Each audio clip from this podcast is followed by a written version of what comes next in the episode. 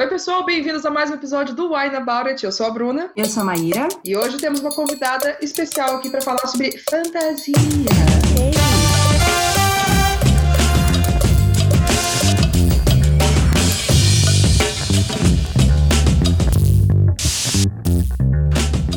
Chama quem é a nossa convidada? Essa pessoa Nossa convidada é uma pessoa que eu sou fã, acompanho, curto, compartilho também os vídeos dela. né?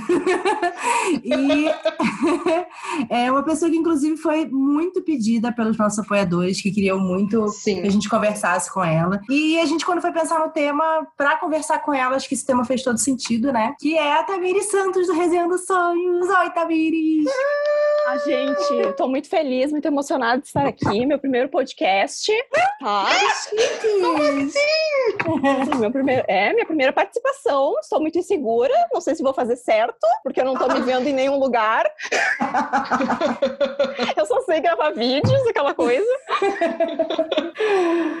É, Ai, meu Deus. E bom, a gente vai conversar sobre fantasias diferentes, assim, fantasias que surpreenderam a gente, né? Porque eu acho que quanto mais você lê fantasia, mais difícil é de você ser surpreendido, né? Porque Sim. a maioria meio que vai naquela mesma coisa e tal, e quando você vê, você já sabe até o que vai acontecer no final, né? É, às vezes isso é bom, porque às vezes é o que você tá procurando, você só quer se divertir mesmo, mesmo sabendo o que vai acontecer, às vezes tem alguma coisa que te entretém, né? Às vezes é um sistema de magia diferente, às vezes os personagens trazem uma coisa a mais, mas ser impactado por uma leitura de fantasia diferente é uma coisa muito legal, né? Eu acho que toda Uhum. vez que eu, que eu encontro um livro assim, eu fico tipo, muito caraca, nossa, parece que eu fiquei até mais inteligente, né?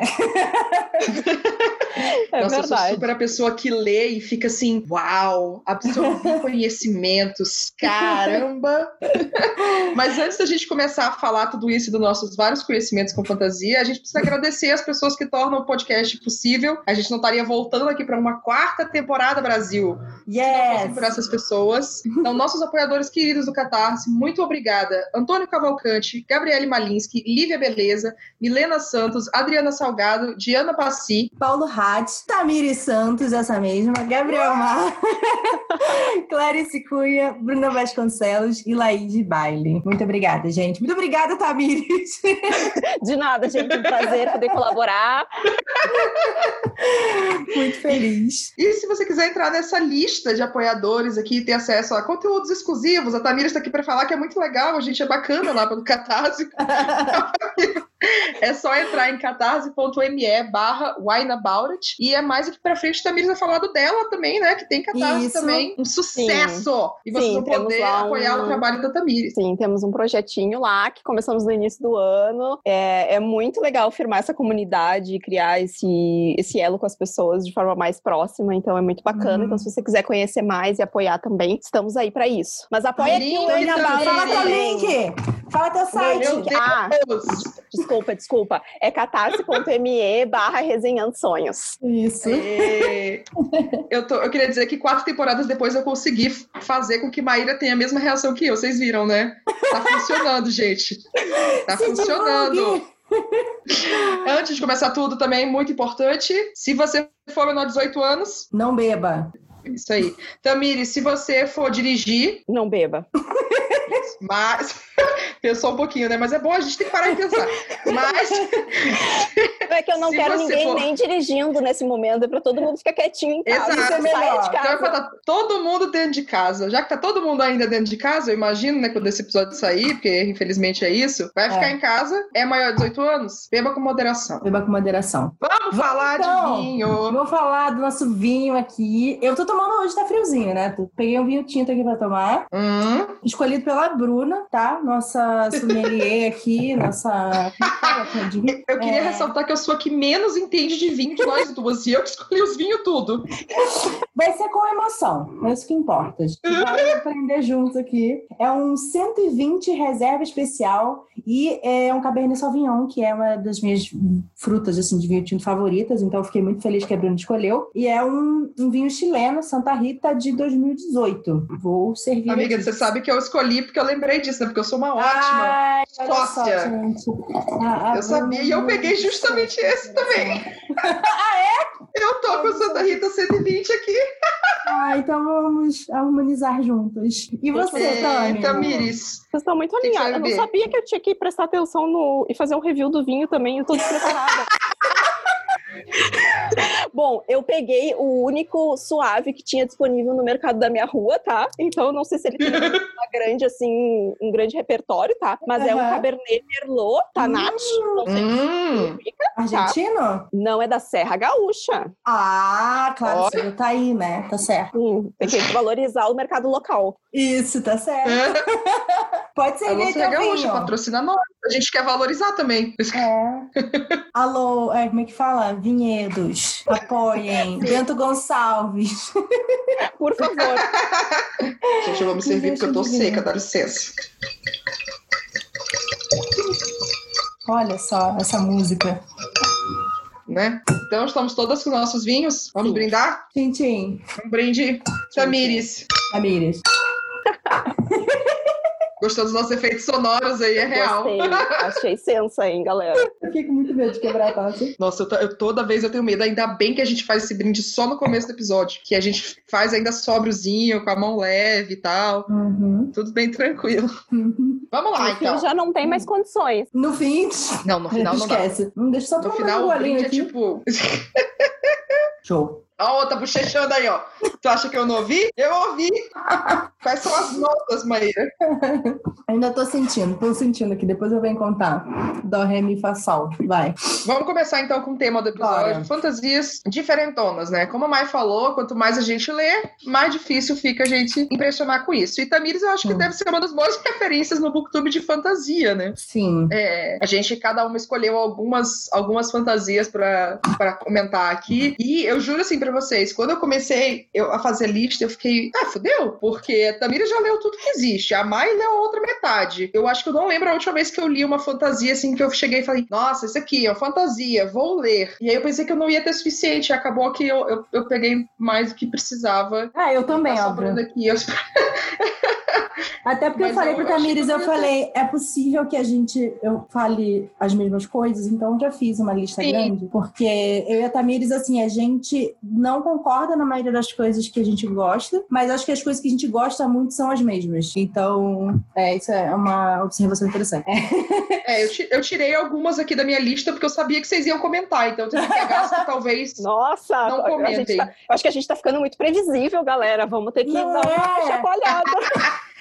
Mas é porque, assim, sinceramente, eu pensei em algumas séries e aí eu fiquei, ah, não, eu nem vou falar, vou deixar falarem, porque, né, vão falar melhor do que eu até. Então, Tamires, como nossa convidada, qual a primeira Isso. fantasia que você pensou, assim, quando a gente deu esse briefing de fantasias diferentonas? Tá, eu escolhi o meu primeiro livro como um livro que eu não vejo ninguém comentando, então eu acho muito difícil que esteja na lista de vocês, tá? Tá. Eu li já tem muitos anos e é o tipo de história que eu fico muito chateada que os leitores de fantasia no Brasil não deram bola, que é a Hum. trilogia Trono do Sol, Ah, do ciclo. Nessântico do S.L. Farrell. É uma Hum. trilogia publicada pela Leia, tá? E eu, assim, conheço, tipo, A Bruna é contra a Leia. tu é contra a Leia? Bom, mas agora todos somos. Não, eu, eu sou contra tem mais, editoras, né? eu sou contra editoras que fazem descaso, tanto com o funcionário quanto com o leitor, né, no caso, em geral. Aí se a Leia se encaixa nisso, aí é problema dela. Bom, né? Continua, Tamis. Comecei a temporada causando, desculpa. Já causou, já. causando. É, então, essa série, ela vai. Acho que uma, a coisa que eu mais gosto dela é que primeiro ela introduz, tipo, um novo idioma. Então você vai ter que aprender a conhecer Nossa. palavras que a gente já sabe de cor e salteado, tipo mãe, pai, padre, rei, soldado. O autor Uhum. cria palavras novas para designar isso. Então, quando você entra dentro do livro, você já entra com um tom de estranhamento. Uhum. Tanto que no primeiro livro vem um glossário para você se situar na sua vida, porque senão vai dar ruim, tá? Sim. Caraca. E é um livro que, assim, ó, se você gosta de. Se você é um leitor de fantasia que gosta de encontrar romance na história, não é pra você. É um livro sobre religião e política, tá? Que é o que eu gosto. Então, é um livro bem fora, assim, do ciclo. Eu acho que até por isso que não bombou tanto aqui, porque a galera gosta de uma coisa mais soft, né? Sim. E esse livro, esse ciclo, na verdade, os três livros, eles vão contar a história desse reino e dessa família. E é muito legal porque você não tem um grande personagem personagem principal. No primeiro livro parece que você vai ter, mas aí no segundo livro esse personagem já meio que sai de cena, porque a gente vai acompanhar um ciclo de anos e dessa dinastia, dessa família, e o que importa aqui é o que vai é, é as tramas políticas e religiosas que vão acontecendo ao redor. E a magia, ela tá vinculada em duas vertentes aqui. A principal, que é a que defende que a magia tá uh, relacionada com a fé, então você só vai ter magia se você crer no Deus aqui. E o levante, que tá se, se levantando assim, é a galera que acredita que a magia ela pode ser criada independente disso. Então é uma discussão bem legal. O primeiro livro tem uma protagonista bem forte feminina e a, e a toda a linha aqui é passada também pelo, pelo nome feminino e não pelo lado masculino. Então isso é muito legal e é algo que eu hum. curto bastante de encontrar também nas fantasias. Arrasou. Eu lembro que você falou sobre esse livro quando a gente gravou juntas, eu anotei ele assim, porque realmente tem isso, né? Tem uns até que são hypados e tal, outros que, sei lá, a maioria ou gosta ou desgosta, mas às vezes tem uns que passam simplesmente batidos, né? Ninguém fala sobre esses livros, fica meio esquecido. Aí, você acha que ele teve alguma recepção ruim por, é, sei lá, ter essa coisa de linguagem nova? Eu vejo que tem gente que se incomoda com isso porque acha que interfere no, no ritmo de leitura, ou você acha que só passou batido mesmo? Eu acho que isso gera uma certa dificuldade, tá? Eu acho que não é um livro que funciona tanto com o público mais jovem, então tem isso também, né? Uhum. De que tem que ser um, talvez o um leitor mais, sei lá, a partir dos 20 e poucos anos que vai se interessar mais por esse tipo de livro. E porque teve um gap também de publicação entre os livros. E o último ficou um tempão, se eu não me engano, que só saiu em e-book. Isso vai meio desmotivando a galera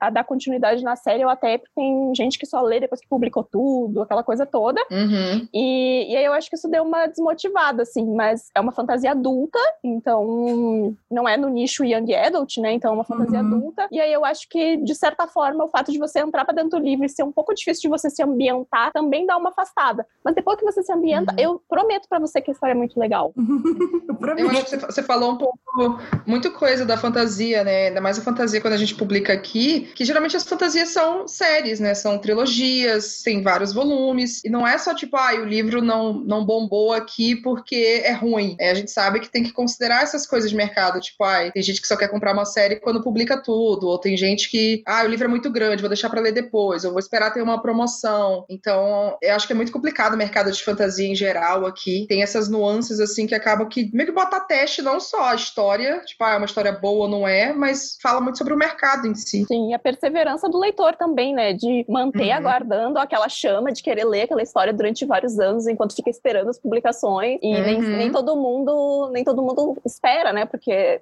uh, numa história principalmente que é mais complexa, nesse caso que exige você aprender palavras novas, é, tá muito uhum. na memória, né? Aí você vai entrar uhum. para dentro do segundo livro, você vai ter o, o, mesmo estranhamento que faz tantos anos que você já leu o primeiro, Verdade. que você já não lembra mais. Então Sim. acho que vai elevando fica... os, os, níveis de dificuldade. Uhum.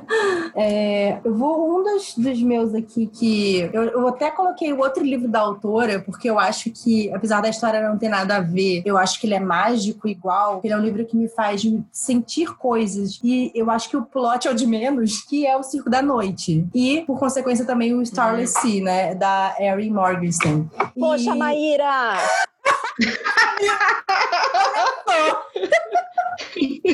Começou! Ai, mas é porque realmente. Você pode complementar aí o que eu falar, porque eu também já li faz bastante tempo. É, eu não li esse, então eu é. só fico. Eu só tô aqui pra ser convencida por esse, porque todo mundo já falou de Circo da Noite é. e agora Starless Sea também. Eu fiquei, hum, eu acho que eu vou ler. Então, ótimo, falem, porque aí já me convence logo. é que o Circo da Noite, né? Ele, eu acho que ele até tem uma, uma história um pouco mais linear que o Starless Sea, porque o Starless Sea eu falo que assim, eu terminei de ler, eu falo assim, não entendi um nada, vou ter que ler de todo. Linear, Maíra, um pouco mais linear. Eu acho que talvez não, né? Totalmente mais linear. é porque o Starless Sea, ele é tipo, não sei o que aconteceu, amei. Foi assim que eu terminei. É sério, é sério. E assim, eu tava lendo o livro, eu tava tipo, eu não sei onde eu estou indo. Eu estou indo pra algum lugar. Tá, mas eu tô gostando dessa viagem. É, foi assim. Então, eu até acho que não é todo mundo que vai gostar desse livro. Muita gente fala, ai, não acontece nada, ai, é confuso. Eu não sei. Eu estava navegando nessa história e eu amei, assim, as sensações e as imagens que ela cria, né? Eu acho que ele é muito sobre isso. E o Circo da Noite, ele também tem muito disso, mas ele, ele segue uma história mais certinha, né? E ele vai seguindo ao longo de anos e tal. A gente tem dois personagens que a gente vai acompanhar, né? Que são essa menina e esse menino que estão meio que lá dos opostos opostos, né, do, de uma guerra mágica dos seus, é, seus mestres, né, e tal. E eles meio que vão ser os instrumentos para, enfim, que os dois estão usando para vencer no final, só que ao mesmo tempo eles são as pessoas muito únicas que só são compreendidas pelo outro, né? Então, em vez hum. de criar um conflito, eles acabam criando uma ponte. E é muito bonito, é muito bonito. A escrita da Erin é uma coisa que é, ela te faz sentir muitas coisas, ela te faz, sei lá, ver além, assim. Eu não sei, não sei explicar direito, assim, sabe? O que, que é tão mágico na, na, escrita dela e na narrativa dela. Eu só sei que, assim, é, a sensação que eu tenho nos livros dela é que eu não quero parar de ler, eu não quero que eles acabem. O livro é imenso e eu não quero que ele acabe. e isso é sei lá, para mim foi uma coisa muito fantástica de ler, sabe? Muito fora da caixinha, assim, do que eu tava acostumada a ver em fantasia. É, eu, quando eu terminei de ler Circo da Noite, eu li só ano passado, né? Esse é um livro de 2014, eu acho, uhum. super antigo já. Uhum. É, eu... E, e, e, o que me afastou desse livro foi porque eu sabia que tinha romance e as pessoas uhum. vinham me dizendo, Tami, tem romance, não vai gostar, tá? Tem romance, não vai gostar. Aí eu terminei a leitura e eu senti que eu tinha lido um dos livros mais mágicos da minha vida. eu fiquei num, numa vibe, numa coisa uhum. com esse livro, assim. E aí, se você for parar para analisar a história em si, ela não tem absolutamente nada demais. Eu é. acho que o crédito tá extremamente na narrativa e na forma como a Erin Morgenstern con constrói a história, usa as palavras, sabe? É. Te envolve naquela, naquela aura e você fica, ai, que bonito, olha que palavras! palavras! Nossa, gente, esse livro parece ser uma viagem. É que ele tem essa atmosfera mesmo. É como, sei lá, você tá flutuando, sabe? Por esse universo, por essa história, assim. E aí, quando você termina, você, você tá nessa nuvem mágica que ela criou, sabe? Então é muito doido mesmo. E é bem assim. Bruna, você precisa vir pra essa, pra essa viagem junto com a gente. Sim, vem flutuar. Nossa, vocês estão me querendo usar drogas, né? É a sensação que eu tenho, assim, que na, na realidade esse livro é um codinome para Dorgas. Isso. E você tá tentando me levar para esse lado do, do mundo. É o circo eu, da eu, noite. Eu, eu, juro que eu vou ler, tá? Eu, eu, vou ler, eu vou ler. Uma amiga já tentou me levar para um culto desse, amiga. Não deu muito certo. Então, é eu tô sagaz, viu? Eu tô sagaz, hein? De olho. Deixa eu falar Fala da minha viagem aqui. Fala. Eu acho que a minha também é uma viagem, mas é uma viagem que, como. Maíra me conhece. Eu gosto de o quê, Maíra? Estrutura! Ah, lá vem.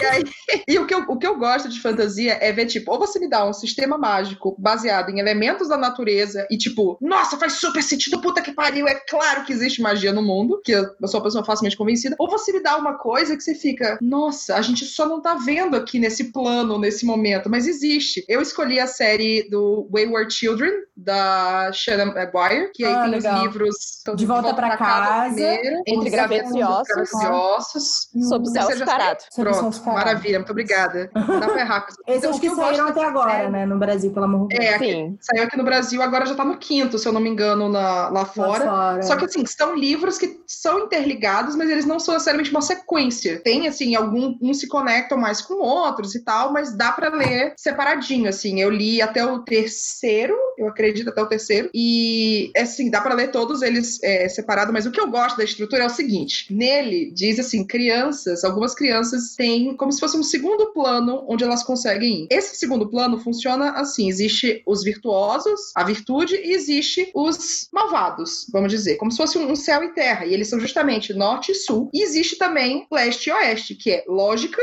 e falta de falta de senso, não tem sentido nenhum, loucura, total, completamente abstrato. E existe, para cada criança existe uma porta e existe um mundo dentro dessas quatro direções onde ela pertence. Eu, só aí fica uma viagem, eu tô até, é até difícil explicar porque eu não sei se está fazendo sentido para a pessoa que entende. Mas ao longo dos livros a gente vai encontrando cada criança que teve experiências de ou sair do nosso mundo para ir para o seu mundo e pronto, ficou por lá e sumiu e pronto, ou crianças que voltaram para a Terra por algum motivo e talvez nunca mais encontrem a porta de novo, talvez encontrem ou não. No primeiro livro a gente já conhece uma personagem que ela foi para o mundo e aí voltou e não consegue mais encontrar a porta de jeito nenhum, só que ela não se encaixa mais no mundo real que a gente tem aqui. E aí ela vai para um de várias crianças que ficaram presas no nosso mundo e não conseguem mais encontrar as suas portas. E assim, é, é muito legal como ela vai montando isso de tipo, cada pessoa, cada criança tem uma personalidade que corresponde com o mundo que ela pertence. Então tem tipo um mundo que é altamente lógico, mas sem, com um pouco de sem sentido, que é o mundo real. É, acho que explica bem o que é o mundo, no caso, né? Altamente uhum. lógico e sem sentido.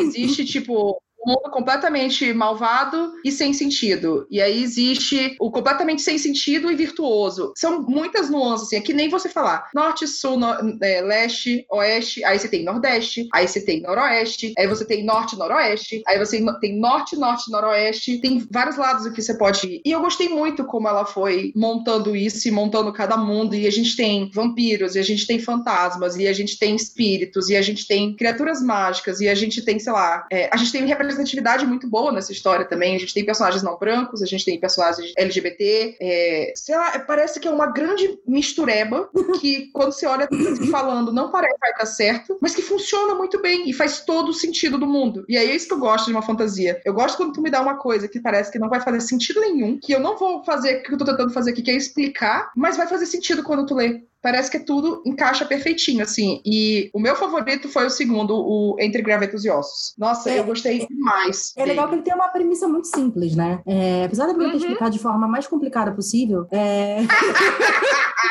Eu também achei bastante Amiga. complexa essa tua explicação, Bruna. Ele é basicamente assim: e se as portas onde as crianças caem nas histórias de conto de fada fossem reais? E se a porta da Alice fosse real? E se a porta de Nárnia fosse real? Amiga, eu não fiz conexão com o caralho de Alice e Nárnia, não. Amiga, eu mas é basicamente só, tipo, isso. É todas portas.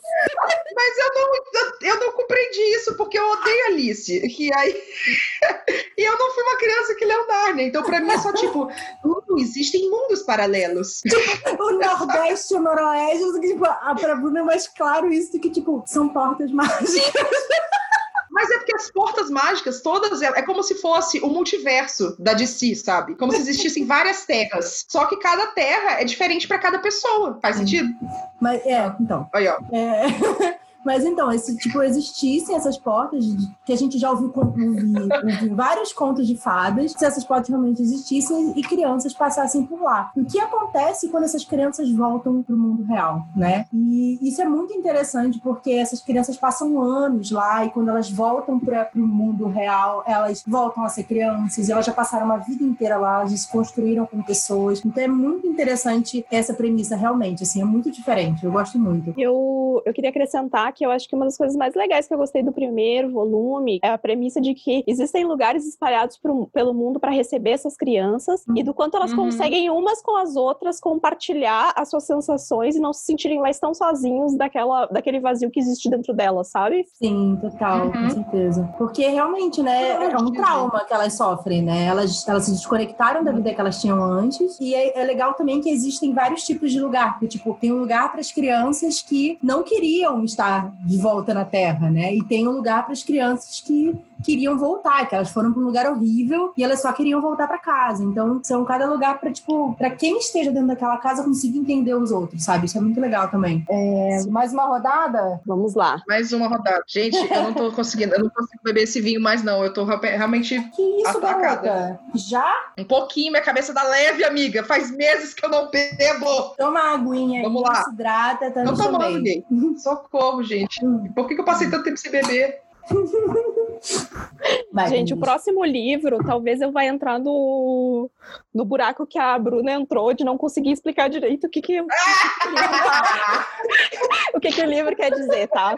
Porque, assim, é, talvez é, seja bem, meio isso, assim, que é a, a trilogia da Terra Partida da NKGM5, a quinta estação, sendo o primeiro livro. Tamires! Toma lá da cá, Maíra, toma lá da cá.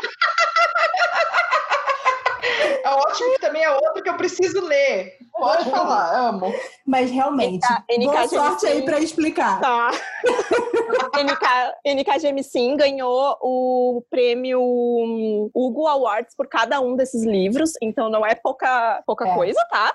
Ah, autora negra também, o que é muito legal. E Sim. assim, o que, que acontece aqui? A gente tem um mundo que é a quietude, e esse mundo é marcado por estações. Essas estações são eventos cataclísticos ah, ambientais que devastam absolutamente tudo. E as É o comunidades quê? e aí, as comunidades que existem aqui, elas contam os seus anos a partir da, da quantidade de estações e de eventos que elas conseguem sobreviver. Uhum. E aí a gente começa esse livro com uma protagonista que ela vai chegar em casa e ela vai encontrar uma cena horrível, tá? E ela vai perceber que o marido dela hum, assassinou o filho dela e levou, sequestrou a outra filha. E aí a gente vai ter outros dois pontos de vista nessa história, Uhum. mas tudo isso vai começar com um grande tremor que sinaliza para essas pessoas nesse mundo que uma próxima estação está começando. Ai, que- é muito foda.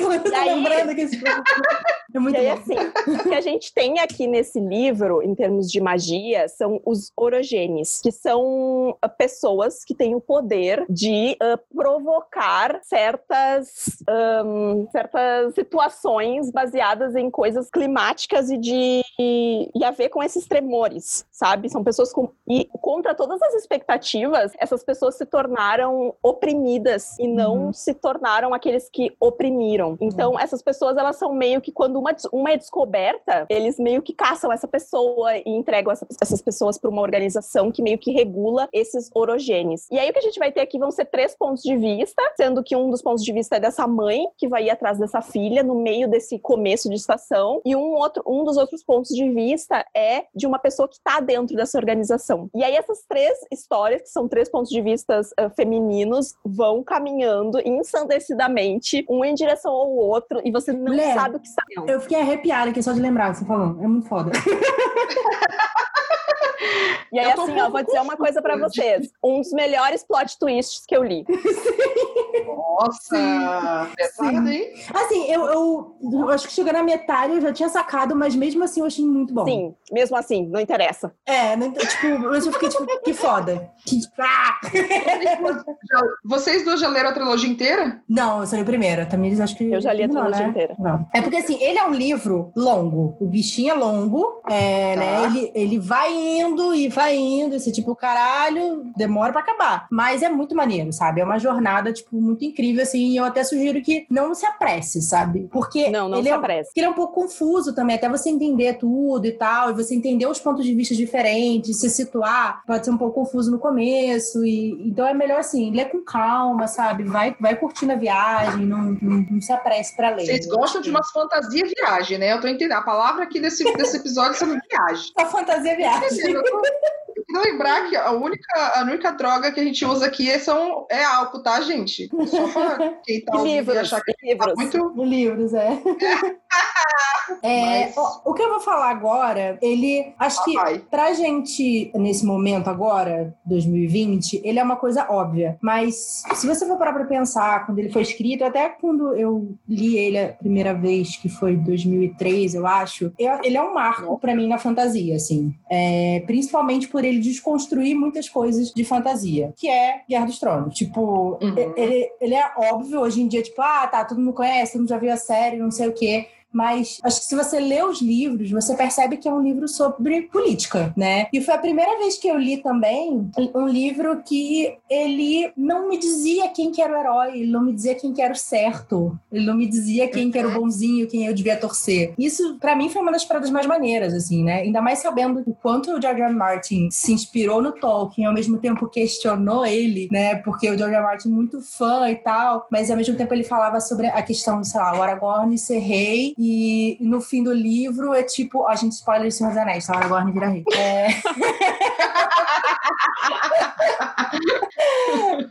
é, tipo, e no final fala: o Aragorn foi um rei bom e sábio e reinou por 100 anos. Só que isso é uma coisa super como ah, a monarquia, se você tiver um rei bom, vai resolver todos os problemas. Mas e todas as outras questões, sabe? A questão dos orcs, as questões de, sei lá, dos outros povos e papapá. Como é que ele foi bom com isso, né? Como é que era a política de impostos? Qual era a política de impostos do Aragorn, né? Essa é a pergunta. Depois ela fala de mim, olha o que ela tá pensando. A política... Não, isso é o que o George Martin falou. Isso é a Terra-média. É, então. Mas é um questionamento que o George Martin fez, né? Tipo, qual que era o, Eu acho justo. a política de impostos dele? E é isso que ele traz para a Guerra dos Tronos, assim. Eu acho muito legal uhum. pensar os livros fora da, da série, assim, né? Porque eu li também antes de, a série, de ver a série e tal. Porque ele é muito focado nisso, né? Ele é muito focado em personagens que não, que não são perfeitos e não ter certo e não ter herói e como as pessoas vão se transformando e não necessariamente o que a gente quer durante a história, mas o que o ambiente provê e que a monarquia não basta você só ser uma pessoa boa, né? Você vai ter que uhum. tomar escolhas difíceis, escolhas ruins. É, isso acontece com a Dany, por exemplo, que a gente gosta, quando ela tá lá no quinto livro, lá, reinando naquele porre daquele lugar. Isso acontece com, com vários personagens, até menores, assim, né? Que tem que fazer escolhas que não são necessariamente a escolha mais boa, né? Mas talvez tenha um resultado melhor e etc. Então, eu acho que me impactou muito ler esse livro por ele virar a minha expectativa sempre e também uhum. virar o meu ponto de vista em que eu tava lendo, sabe? Não era. É, eu, eu concordo muito contigo nisso, de dele ficar mexendo com a gente, tipo, ó, a gente tá muito acostumado, né? A, a, a história do Jornada do Herói, e tem aquele que a gente já sabe que é o bonzinho, que vai aprender, vai crescer, vai ter um velho barbudo, e aí vai dar tudo certo depois. o velho barbudo. Só que sempre tem o velho barbudo. E aí, quando você pega o, o Guerra dos Tronos, é, aliás, Crônica de Gelo e Fogo, né? Porque Guerra dos Tronos é só o primeiro livro, né? É. É, ele quebra total isso. E eu lembro quando eu li, eu fiquei meio tipo, tá, pera, então, se a Daenerys está lá libertando a galera escravizada, então ela é a boazinha. Então, uhum. a galera que é do mal, tá, mas o Tyrion, ele é da galera do mal, mas ele não é do mal, que ele é legal nisso aqui. Mas não, mas ele tá. Esse, essa coisa realmente faz você ficar meio que esperta na leitura, sim, né? Você fica tipo, sim. tipo, não, pera. Assim? E eu acho que eu, isso foi uma coisa que é muito legal, assim, concordo muito contigo. Essa brincadeira, assim, com o leitor é. do. É que hoje virou uma coisa banal, acho que, que pensa nisso, né? Porque virou cultura pop e tal, mas eu acho que se a gente parar pra olhar os livros, uhum. sabe? O que, que ele tá fazendo nesses livros e durante, uhum. como ele fala também de toda a história de, de Westeros e tal, e dos outros lugares, eu acho um feito, assim, incrível, né? Sem contar, sei uhum. lá, língua e o caralho, todas as paradas que. Eu acho que ele vai além até, talvez, do que, que o Tolkien criou, apesar de ser muito fã, assim, do Tolkien, claro. Hum. eu acho que ele, ele traz, nossa, questionamentos que o Tolkien passa direto, sabe? O Tolkien era muito uma dicotomia bem e mal. Vamos lutar contra o mal, uhum. a gente vai vencer contra o mal, o bem venceu. Era tipo isso, assim. Guerra dos Tronos é, não, eu deixa te questionando o que, que é bem, o que, que é mal. É mal pra quem, né? É, eu acho que o, o George R. R. Martin faz um negócio que é legal, que assim, a gente pensa, ah, mas uma situação de guerra, né? Que a gente vê as virtudes das pessoas e essa coisa de, de ser virtuoso ou não. Mano, tu, tu tá prestes a morrer aqui, tu tá numa meio, meio de uma merda, tu vai fazer o quê? Tu vai se salvar, sabe? Fala muito sobre sobrevivência da pessoa e, e sabe, muito sobre como a gente não é, ah, esse aqui é bonzinho e esse aqui é malvado. Não é só a, a, a dicotomia, mas é tipo, a gente faz escolhas boas e ruins todo dia e na nossa perspectiva, ela é uma coisa, mas pra outra é outra. É a coisa uhum. do tipo, ah, todo mundo é odiado por alguém no mundo. Do mesmo jeito que todo mundo é amado por alguém no mundo, todo mundo é odiado por alguém no mundo. Tem alguém que passou pela sua vida que te odeia, provavelmente, assim, com certeza. Eu tenho algumas pessoas na minha cabeça que eu acho que pode me odiar. Só que na sua cabeça você não fez nada pra pessoa odiar, você nunca fez nada errado pra ela. E é só perspectiva. É tudo uma questão de perspectiva. Talvez por isso esse é. da puta escreveu 15 mil perspectivas diferentes durante o livro. eu concordo muito eu... com isso que vocês estão falando, mas eu, eu acho assim que a, a série fez, um, fez coisas boas num sentido disso, e foi a série que transformou, né, as Crônicas de Gelo e Fogo em cultura pop no sentido do que a gente vê hoje no, no, mesmo nível de Senhor dos Anéis, mas eu acho que a série também tirou essa sensação da gente discutir um pouco mais as coisas é, sem tomar tanto lado, sabe? Sim, a série ela pessoalizou a coisa num nível que as pessoas perderam uhum. o senso de raciocinar que não é pra gente ficar, não é pra gente decidir quem é o bom e quem é o mal, sabe? É pra gente total. analisar aquela hora politicamente e entender que não existe bem ou mal na vida uhum. real. As pessoas, elas têm uma área ali cinza onde ninguém consegue ser 100% uma coisa o tempo inteiro, né? E eu acho que isso uhum. se perde um pouco com, as, com, a, com a pessoalização da série, e aí gera, gerou tantas frustrações como gerou, porque talvez o final proposto da forma como foi proposto, foi para responder as pessoas que estavam pessoalizando e não necessariamente sim. a resposta principal da série, né? É, não, e deu uma esvaziada, né, em toda essa questão que é, principalmente se você olhar as últimas temporadas, né? gente, a gente promete que não vai ser um podcast reclamando. Mas se tiver, me chama. Eu poderia fazer um episódio só reclamando. Mas enfim, mas é esse esvaziamento dessa proposta que o George R. Martin dá de que não existe uhum. um herói, não existe necessariamente o escolhido, apesar de todas as lendas e tal, nunca é necessariamente o que a gente acredita e o que a gente vai torcer a favor e não sei o que lá, né? Então, tipo, até o Tyrion, que é o personagem favorito do George R. Martin, ele mata a mulher dele enforcada, sabe? Porque ele viu ela traindo uhum. ele. Ele não é bom, sabe? Uhum. ele faz isso sim, fez. Então, apesar da gente gostar muito desse personagem, ele vai fazer esse tipo de coisa horrível. Então, eu, eu uhum. sinto muito que a série tentou tirar esse tipo de coisa, né? Principalmente por, popularidade de certos personagens, de certos atores. Ah, eu vou dar mais palco para isso, vou dar mais palco para aquilo. E também, ah, esse personagem não pode ser ruim, porque as pessoas gostam dele. Não posso estragar esse personagem, né? Então, é. nem você falou, realmente, a pessoalização, né? E te esvazia toda essa discussão política e estratégica e realmente o jogo, né, dos tronos, que é toda a série, né? Que é o mais maneiro de tudo. Mas total, com certeza. Lunis, você. Lunis, sou eu. É, eu vou falar um que talvez poderia estar na, na lista de Maíra, mas não sei se tá, hum. que é a, o título mais mal traduzido da face da Terra, e finalmente eles consertaram isso, que é o Três Coroas Negras, da Kendall Blake. Ah, tá. Eu adoro essa série, do fundo do meu coração. Eu acho que é uma série que não merece, não, te, não teve a hype que merecia aqui. Eu acho que é Eu vou ficar em silêncio muito... durante essa recomendação, tá? o que que Você não gosta, Tami? A Tamires não gosta. Eu gosto a partir do terceiro ah, livro. Antes disso, essa série que lute. Amiga, eu tô chocada assim? que você se deu o trabalho de ler três livros e você não é, gosta do primeiro e do segundo. Eu li seis da Queda dos Reinos, Maíra. tá? Você me respeite. Você é muito guerreirinha. então, o, que, o do Três Coroas Negras, né? O Three Dark Crowns, é, não, é, são, não são três senhorinhas, não, no caso, como o título diz. É, eu gosto feito essa relação. É, tipo, Desde que a Bruna falou, acabou pra mim. Tipo, são três senhorinhas. Meu Deus. Eu falei, amado, quem que. Por isso que eu odeio esse título traduzido. Aí agora, no terceiro livro, eles fizeram um trono sombrio. Aí eu falei, amado, você finalmente entendeu que não se traduz dark como negro? Ah, vai se lascar, sabe? Lobo, áudio, eu sinto muito. Eu gosto A muito Bruna poderia fazer um podcast só reclamando desse tipo. Gente, eu tenho muita raiva. Porque... Enfim, deixa eu falar do livro, que eu gosto de falar do livro. Então, o livro, a gente começa com a ilha de Fembert, que é uma ilha que tem, que é envolta por uma névoa mágica, e aí dentro dessa ilha existe mágica por causa né, dessa névoa que existe lá por uns motivos. É meio difícil eu falar sem, sem explicar as coisas que agora já aconteceram no terceiro livro e tal, mas fiquem comigo. E nessa ilha sempre existe uma rainha. Né? A gente tem ali uma, uma monarquia, né? Mas não necessariamente uma monarquia. É, uma monarquia. Só que sempre tem uma rainha voltada sempre pro feminino. E essa rainha tem sempre trigêmeas. Eu não sei que tipo de genes são esses. Que a pessoa sempre pare, tipo, três, quatro filhos de uma vez. É uma fertilidade bizarra. Mas acontece. E essas filhas da rainha, é elas é mágica, são criadas. Mágica. elas são criadas juntas até uma certa idade e depois elas são separadas, porque cada uma tem que nascer com um certo poder. Então a gente tem as. É... Como é que fica em português, gente? Tem as que mexem com veneno, são as venenosas. Tem a elementalista. Envenenadoras? Isso. Isso. Tá. As veneninhas. Envenenadoras. Veneninha. tem elementalista e tem naturalista. Não é, não é hippie, não, tá, gente? Que não come animal e tal. É só assim. elementalista mexe com elementos São as veganas.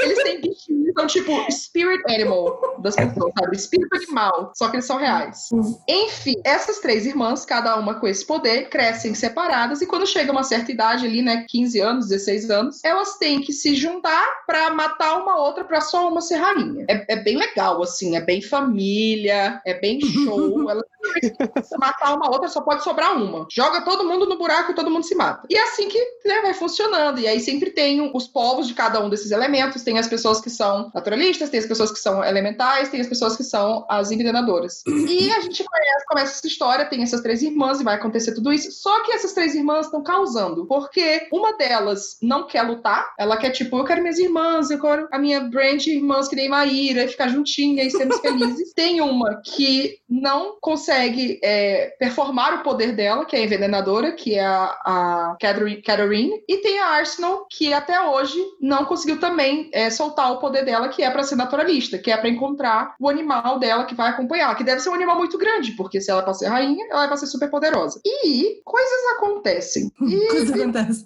coisas acontecem. É, é, é, difícil eu ir falando de tipo, ah, acontece X, Y, porque acontecem coisas. Mas eu gosto muito da, dessas coisas dos elementos, de novo, eu sou muito babona de qualquer coisa sistema de magia que mexa com natureza. Eu acho que é, é, isso, sabe? É daí que a gente tira a magia mesmo, então, justo. Então me deu um sistema bom. Eu gosto muito do que ele montou aí. É, eu acho que a história vai montando a história dessa ilha, assim. A gente vai aprendendo sobre esse sistema, sistema todo de rainhas, de ah, as trigêmeas, né? Que tem que se matar para poder ter uma só rainha. Tá, mas e aí? Se nascer quatro? E se nascer duas? E se nascer dois de cada um? É, como que faz? Ah, mata todo mundo. E depois a gente aprende que não existem só esses três tipos de poderes na ilha. Tem outros dois tipos, Sim. mas foram é, tipos de poderes que foram banidos ou que foram. Que são raros. Eu gostei muito como ela vai explicando ao longo da história, construindo todo esse ambiente assim. E a gente tem uma estrutura muito interessante nessa ilha, porque só a rainha sempre casa com alguém da, da mainland, que eles falam, que é como se fosse do continente, porque elas são uma ilhazinha pequenininha. E aí essa pessoa é completamente um sistema sistema diferente deles. Não tem magia lá, as coisas não funcionam dessa forma. É como se a gente tivesse uma. Como se fosse uma, uma cidade grande e um, um interiorzinho sei lá, nunca vi elevador, uau. É tipo, é tipo isso, assim. E, sei lá, é, é, eu acho muito legal como a gente vai aprendendo sobre, sobre toda essa ilha e sobre toda essa história delas. E tem toda uma coisa de espíritos passados e poderes mágicos. Eu gostei muito, sabe? Eu, eu, eu achei muito legal essa vibe da, que a, a história cria. Eu acho que é uma série muito da hora, é uma série contada por uma autora não branca, a Kendari Blake tem ascendência asiática, e, e falou já que todas as personagens ela, ela visualiza todas como também personagens asiáticas, mesmo que isso não fique claro na história, porque não existe o conceito de Ásia, é, não né? existe o conceito oficial. Mas eu gosto muito, é muito divertido, assim, para mim, apesar de ser um tanto sombria mesmo. Eu gosto o, também. Você... Você já leu a conclusão? Ela, ela é gostinha. Eu li, eu, eu, li até o Trono Sombrio, aí eu li os, os mini contos, né, das, das irmãs, e o, o outro, e falta o quarto livro ainda. Você já leu? Não, não, mas tô ah, Tá. Agora que eu comecei a gostar, vai acabar. Comecei a gostar, vai acabar. Não, mas real, deixa eu te perguntar, Tami, por que, que você foi continuou lendo se você não gostou? Eu não tenho muito essa, assim, pra eu não continuar lendo uma série, eu tenho que achar o primeiro livro muito ruim. Muito hum, tá. Então tá, você não então... achou muito ruim. Não, eu achei a premissa muito boa, porém, uhum. a, o que a premissa promete só acontece nas últimas 50 páginas. E foi isso Ah, sim, total. O primeiro ele é uma preparação, é... né? Completamente. É, aí o é, segundo eu, achei assim. O segundo eu achei que ia começar quebrando tudo. Uhum. Daí foi uhum. águas mole. Eu, tipo, tá, galera, cadê a hora que elas começam a se batata, entendeu? É pra isso que eu tô aqui. Eu quero uma dança. É, aí no terceiro a coisa esquentou, daí eu tô aqui, entendeu? Faceirinho. Nossa, o terceiro é tiro, porrada e bom. Nossa, é. o terceiro é, é, Eu acho que a série cresce mesmo, assim. É, eu vejo gente hum. que pegou a série no começo e, tipo, ah, não, é, não sei, não gostei muito.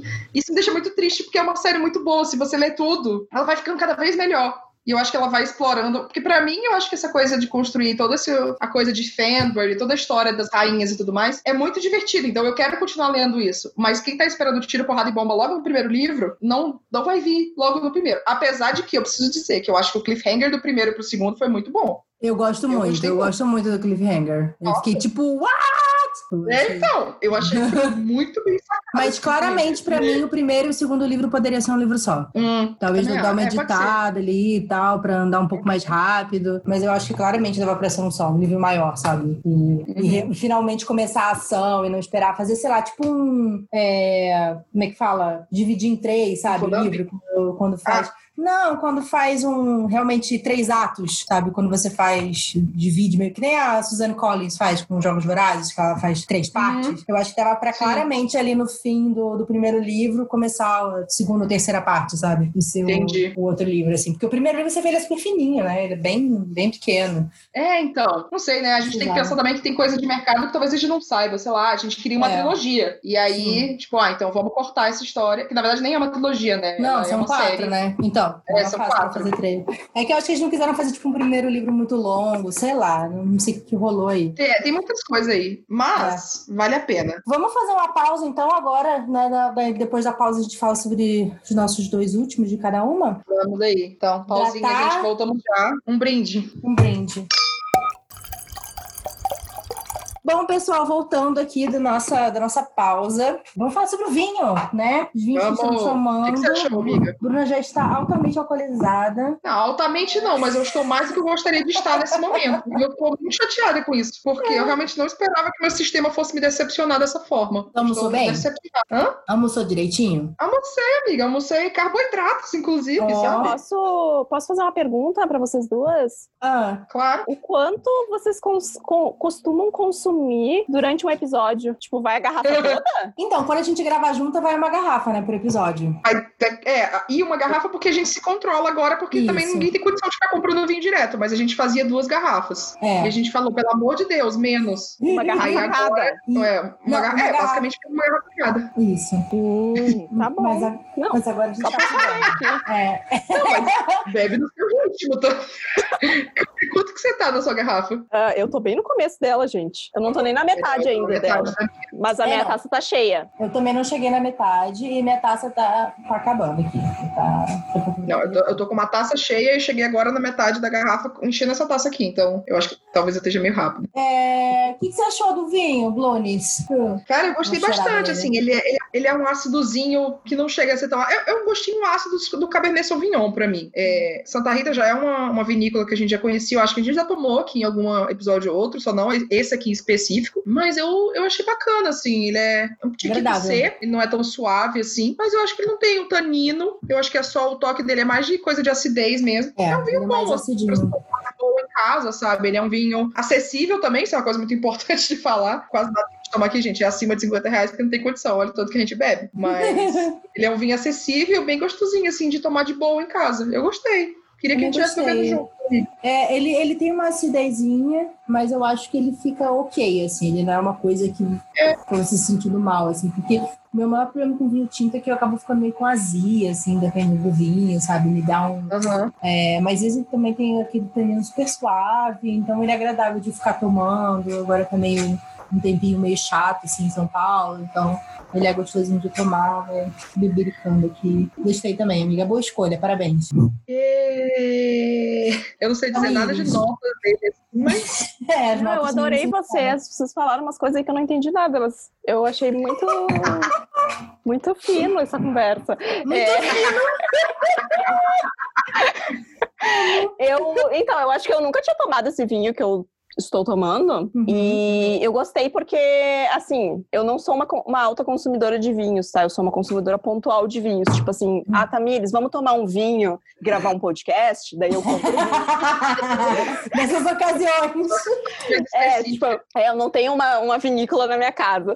Então, mas eu não gosto de. eu não gosto de tomar nada que seja muito amargo. É por isso que eu tomo Uhum. mais suave. Só que às Sim. vezes o suave é doce. Sim. E aí, aí vai por um caminho que não é legal também. E esse eu Sim. achei que é bom. Não é nem doce, nem amargo. Então eu tô me sentindo bem. Tô me sentindo bem. Eu amei. Isso é do vinho, eu estou me sentindo bem. Eu achei ótimo. Eu acho que isso já é uma forma de recomendar a melhor forma possível, inclusive. Porque não é só sobre o vinho, é sobre você também. É como o vinho te faz sentir. Então eu acho que isso é essencial. Eu tô, eu tô me sentindo ótima aqui com esse vinho, tá? Tá bem melhor do que eu tava antes de eu começar a beber. Não, gente, mentira. Não é realidade. Álcool não faz a gente se sentir melhor, tá? Eu não vou incentivar as pessoas a, a beberem nesse momento, por favor. Lembrei do que a gente falou no começo. Antes que a gente fique, né, entra por um caminho aqui que não dá pra gente entrar, vamos pro próximo indicação de livro, então? Vamos. Vai lá. Eu, lá, tá. já, que a, já que a Maíra gongou meu The Starleci, tá?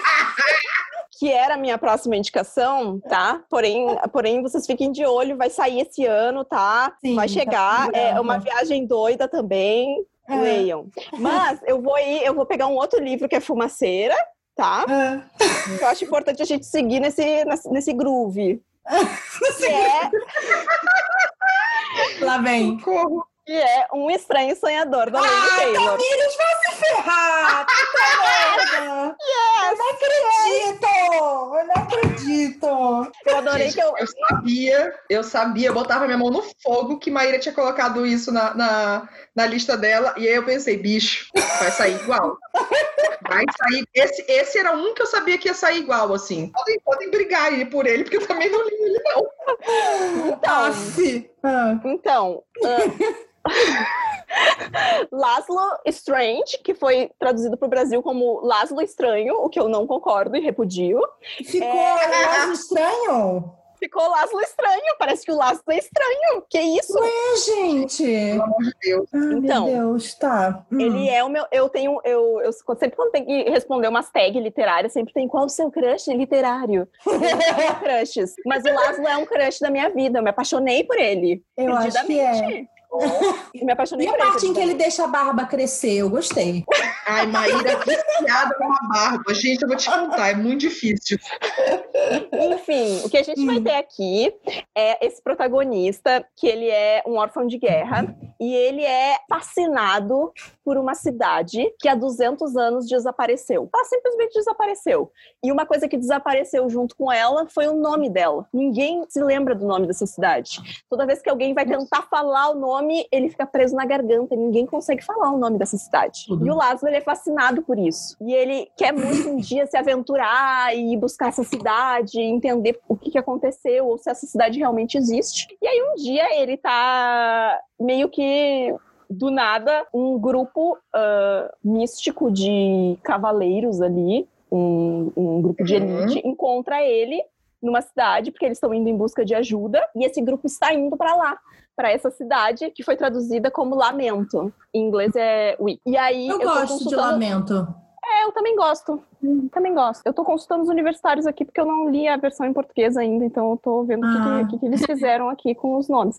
Mas aí ele vai então para essa cidade. E aí a gente tem em direção a essa cidade. E aí a gente tem o ponto de vista, um ponto de vista que está nessa cidade. E aí só que é um ponto de vista meio infantil, de certa forma, porque as Uhum. coisas meio estão paradas no tempo, de uma certa forma. Uhum. E é assim, assim como a Erin Morgenstern, a Lane Taylor, ela escreve de um jeito Nossa senhora. que eu não sei explicar. Parece que você tá entrando, você entra dentro de uma nuvem, assim, e você fica ali, e aí tudo é mágico. Aí ele pega, ele serve uma taça de vinho e vai beber a taça de vinho, e você fica, nossa, que bonito.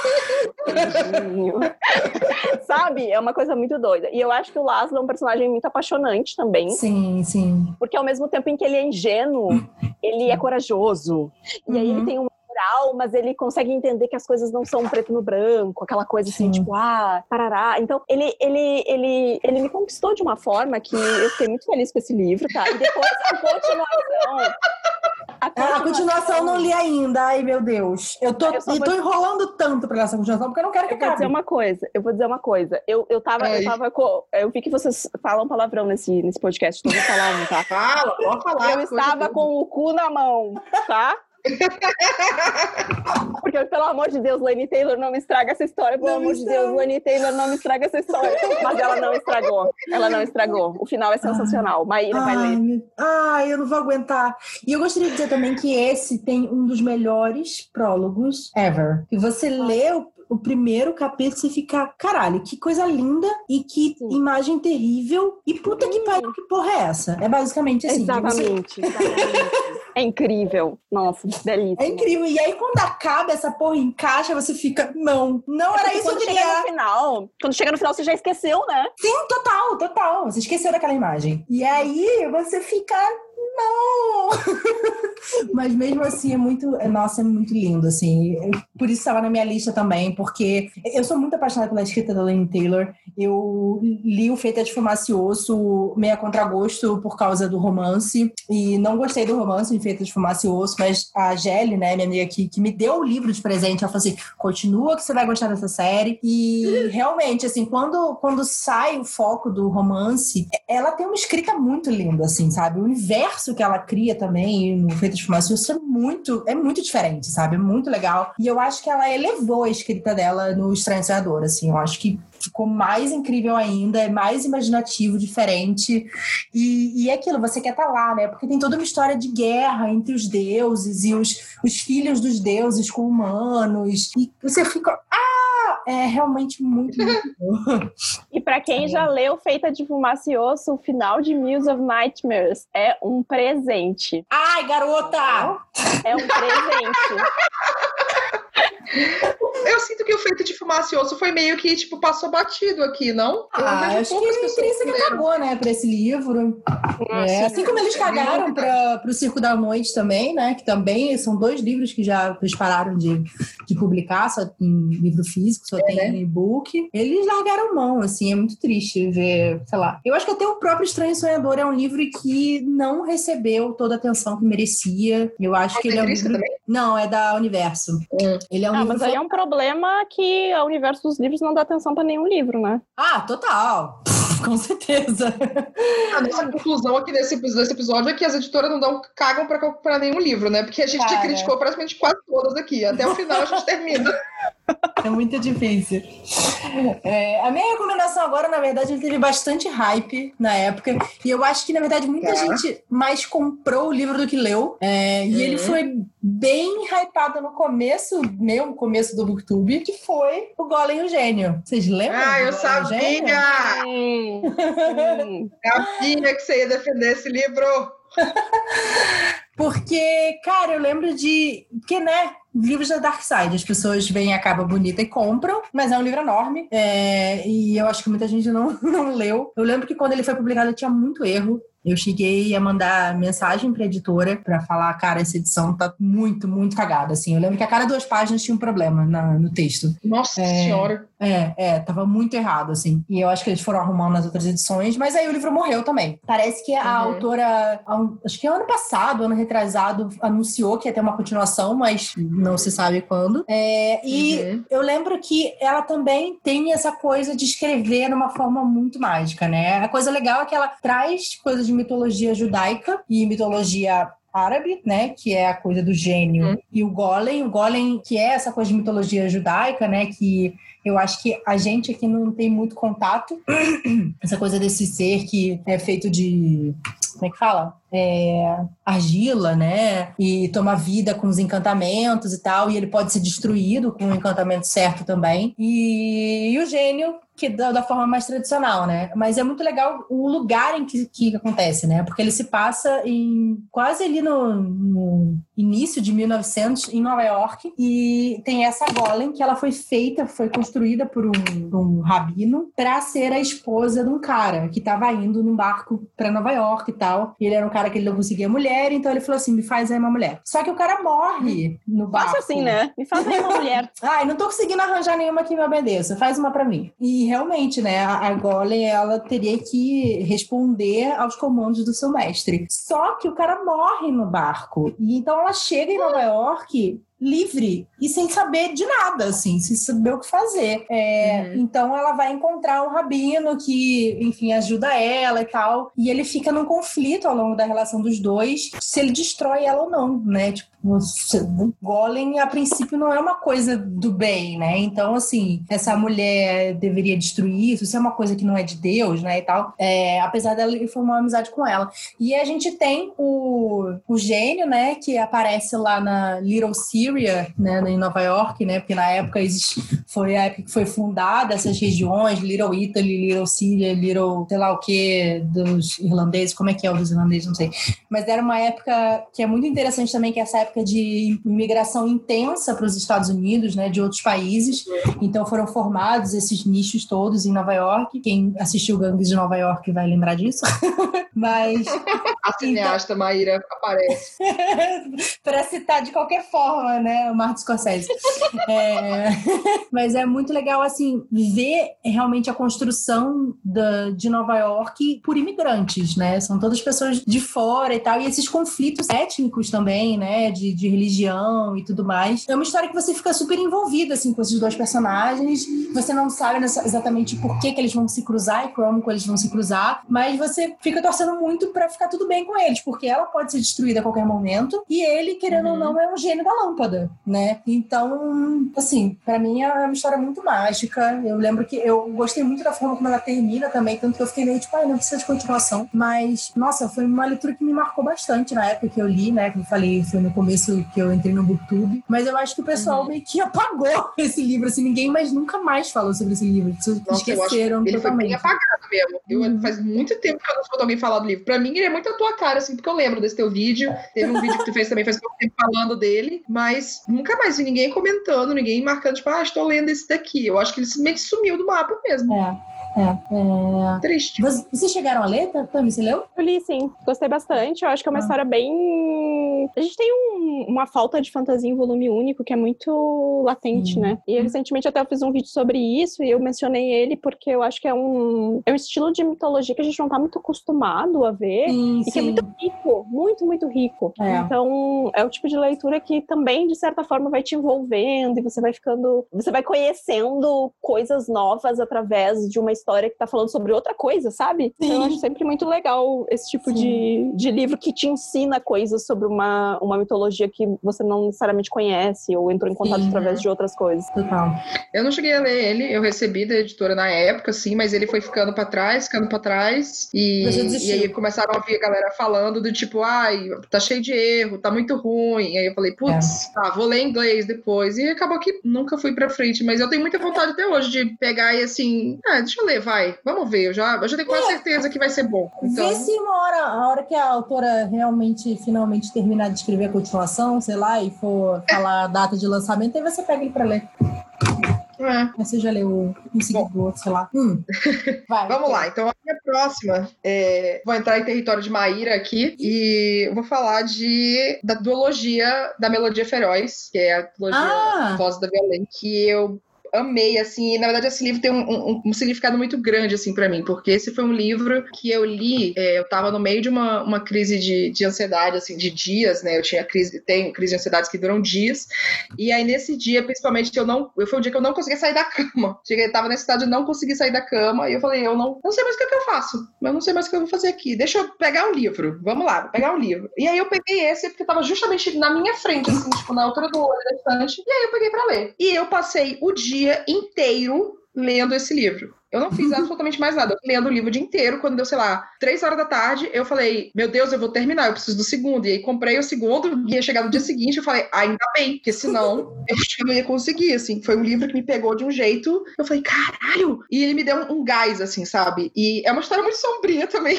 Eu tô pegando Sim. um livro muito sombrio também, mas é da, da Victoria Schwab, não sei se eu falei, mas o livro fala de uma cidade que foi dividida em norte e sul. E é uma cidade onde qualquer ato de violência cria monstros. Existem três tipos diferentes de monstros. E tem uma personagem que é a Kate, ela é a filha de um dos líderes dessa cidade, né? Como se a cidade fossem duas gangues, assim, vamos dizer. E aí tem os humanos de um lado, e aí a, Kate é filha do líder humano, e ela passou um tempo fora da cidade, num tipo um internato, uma coisa assim, e aí o pai fala: não, volta aqui. E ela volta para essa cidade e ela quer ser, né, a, a, a, filha do papai, assim, ela quer ser, tipo, cruel, impiedosa, fodona, que nem o pai dela. Ela quer mandar em tudo, ela quer acabar com os monstros, que são essa coisa terrível. E do outro lado, a gente tem o August, que é um monstro e ele é um tipo de monstro muito raro que acontece só quando existe o, pior ato de violência possível. E ele também, por ser o um monstro que só é criado pelo pior ato de violência possível, ele também é o, é o pior monstro possível de ele come, ele come, ele absorve a alma da pessoa por meio da música. Ele toca é, viola, é violino, amiga? Você lembra? Ele toca violino. É, violino. Então assim, ele toca o violino, a pessoa é, meio que fica paralisada assim, a alma dela sai do corpo e ele consome essa alma. É, mais uma vez, é uma coisa que é meio difícil explicar, e talvez eu não explique da melhor forma, mas o que acontece é que a Kate volta para essa cidade, ela vai lá frequentando a escola e tudo mais, e o August tem uma aparência humana, e o pai dele, né, coloca ele para vigiar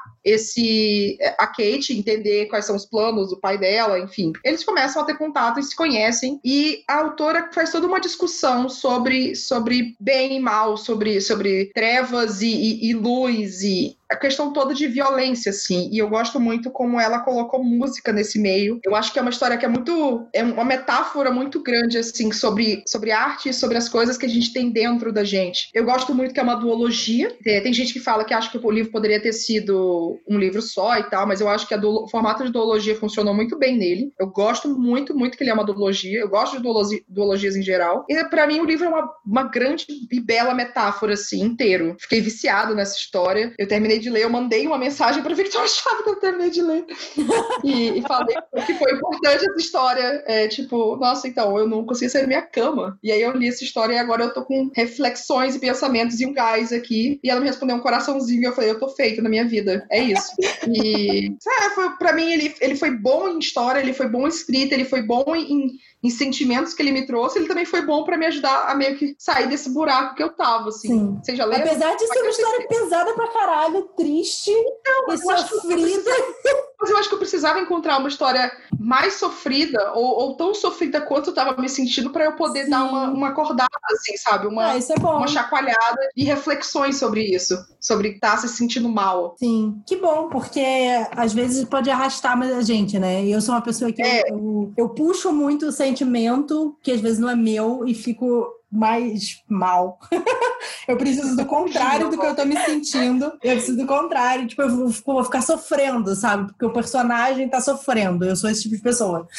Não, e aí, uhum. é, tanto que o Leandro, ele fica tipo, não, você não para de ler livro de chorar, porque você tá ficando mal. eu Nossa, chego no quarto e você tá chorando. Para de ler. então eu tenho que intercalar, porque eu, eu absorvo muito, é horrível. Então eu, eu sou uma eu sou uma leitora muito vida que segue, sabe? Eu fechei o livro e aí eu, tipo, tá, eu refleti sobre aquilo e aí eu, eu, eu sigo com a minha vida, sabe? Eu vou em frente, aquela coisa. Aí depois, de repente, eu deito na cama pra dormir e eu fico pensando, nossa, que baixo astral, né? Nossa, que horrível. Mas, mas, raramente chega em mim de uma forma assim tão profunda a ponto de eu uhum. entrar na aura do livro e ficar ali, sabe, presa uhum. naquilo. Eu acho Não, é engraçado que eu acho que a Bruna é sem coração, mas eu acho que você consegue superar ela, assim. Sei, Obrigada! Não, gente, é que eu que sou muito mole. Eu fico abraçada com o livro chorando, sabe? Tipo, o que, que foi? ele fica preocupado real. Ele fica, meu Deus, Maíra, quem foi? Tipo, ah, porque fulano. Ah, ele fica, ah, não, de novo isso. Não, é, eu acho que assim, eu acho que Maíra realmente é muito mole, mas isso não é uma coisa ruim, porque isso quer dizer que ela tem muita empatia no coração dela, e isso é algo que a gente precisa é, mais. É Você tá dizendo mas... que eu não tenho empatia no meu coração. Não, é. deixa eu terminar a frase, ô leitora de Twitter, que pega as coisas pela metade.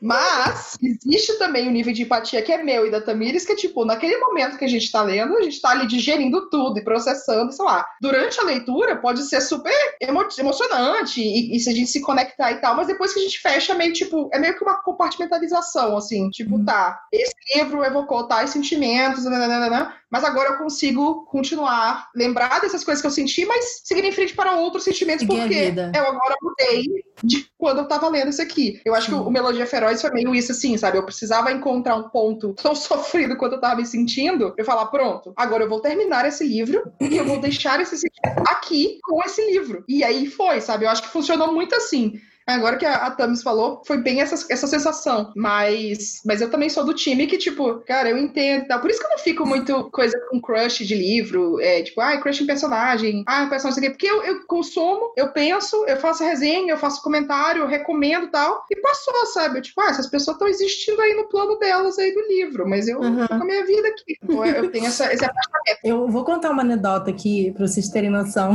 Teve uma vez que a gente saiu de férias, a gente foi viajar, a gente tava Onde é que era? Era um lugar mais bonito, assim, no litoral e tal. E aí eu peguei, estava na praia, dia maravilhoso, lendo. E daqui a pouco eu comecei a chorar. E aí, e assim, eu fiquei muito mal. Eu tava lendo o segundo livro da série do Fúria Vermelha, O Filho Dourado, e um personagem uhum. tinha morrido. Ah, e eu comecei sim. a ficar muito mal e chorar, tipo, de soluçar, sabe? Então, eu falei assim, eu acredito que a gente está aqui nas nossas férias e você está chorando nesse nível por causa de um personagem. Tipo, tá proibido. Leandro, compreenda. Quando o tá personagem do jogo relaxando, sabe? Assim. Não, ele não fica. Ah, e aí eu fiquei tipo, olha só, eu tô aqui nas minhas férias, tipo, acabada, mal. Esse dia lindíssimo na praia, porque o personagem X do livro morreu. Eu sou esse tipo de pessoa, gente. Não recomendo, é horrível. Eu já, eu já tive uma situação assim uma vez, e foi até com, com a sequência de Trono do Sol que eu indiquei aqui pra vocês. Eu tava na praia com a minha família, mó solzão, galera animadíssima, e eu Tá, gente, eu vou começar a ler meu livro aqui, tá? E no começo daquele livro morre uma pessoa. Eu fiquei devastada no meio da praia. No meio da praia. E a galera. E, eu, e sabe quando, tu, tipo, se tu olhar pra tua mãe e dizer, mãe, eu tô devastada porque o personagem morreu, a mãe vai dizer assim. "Ah, do que que tu tá falando? Fulano morreu, né? É, não, tem, não, tinha, não tinha ninguém que eu pudesse compartilhar a minha. o meu choque, entendeu? Então foi, foi frustrante aquele momento. É um momento que tá guardado na minha memória. Ah, não, mas já aconteceu, tipo, tanto em livro quanto série, eu tô aqui em casa, outro dia, eu não lembro qual o livro que eu tava lendo. E aí, eu tava sentada assim no sofá, e Dedê tava assim comigo, Dedê é tipo minha mãe, assim, basicamente. E aí, eu tava lendo aqui assim, aí eu falei assim, ah, não, ele morreu. Aí a Dedê chegou e falou, quem que morreu, menina? Aqui no livro, ele morreu. Ah, não. Aí comecei a ficar com, com o olho assim, meio com água e tal. Cara, não acredito, não. Você tá chorando por causa desse livro? não, não tô chorando, mas eu tô triste, poxa, eu gostava dele.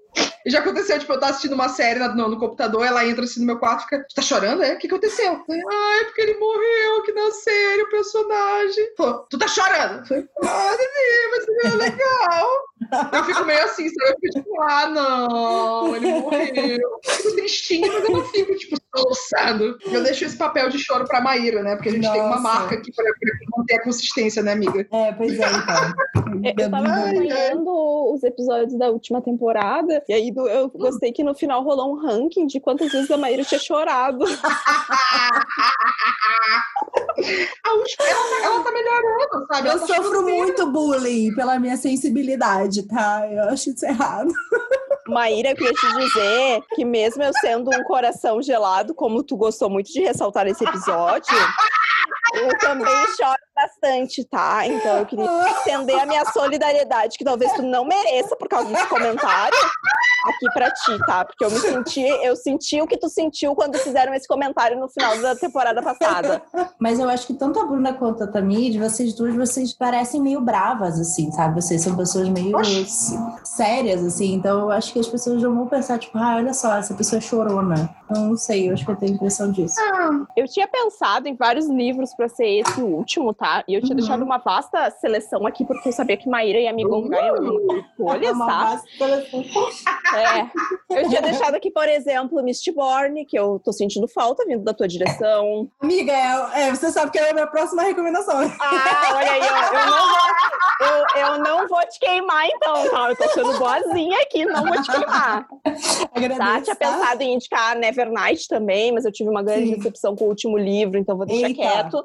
Tá. E aí eu vou indicar uma coisa que é uma pérola lá no meu canal, mas é uma pérola que eu falo pouco. É aquela Hum. pérola que eu venho falando dela a minha vida inteira, mas eu não falei o suficiente ainda, eu acho, pra internet. Então vou fazer aqui. que é a série da- das bruxas Mayfair, da Anne Rice, tá? Hum. com A Hora das Bruxas, ah, que é o primeiro livro, são quatro livros nessa série, A Hora das Bruxas 1, 2, uh, Lasher e Tautus, tá? E eu quis encaixar aqui como um livro diferente, porque eu já li algumas outras histórias sobre bruxas, eu não acho que elas sejam tão comuns assim, eu gostaria de ler mais histórias sobre bruxas, confesso, Que acho que no mercado não tem tanta coisa assim também legal pra gente ler no momento. Sim. Mas o diferencial tá, porque aqui a gente vai acompanhar. Primeiro é uma história adulta, bem adulta, tá, galera? Super adulta, maiores de 18 anos, por favor. Altas cenas de deita e rola. É, Eu eu amei.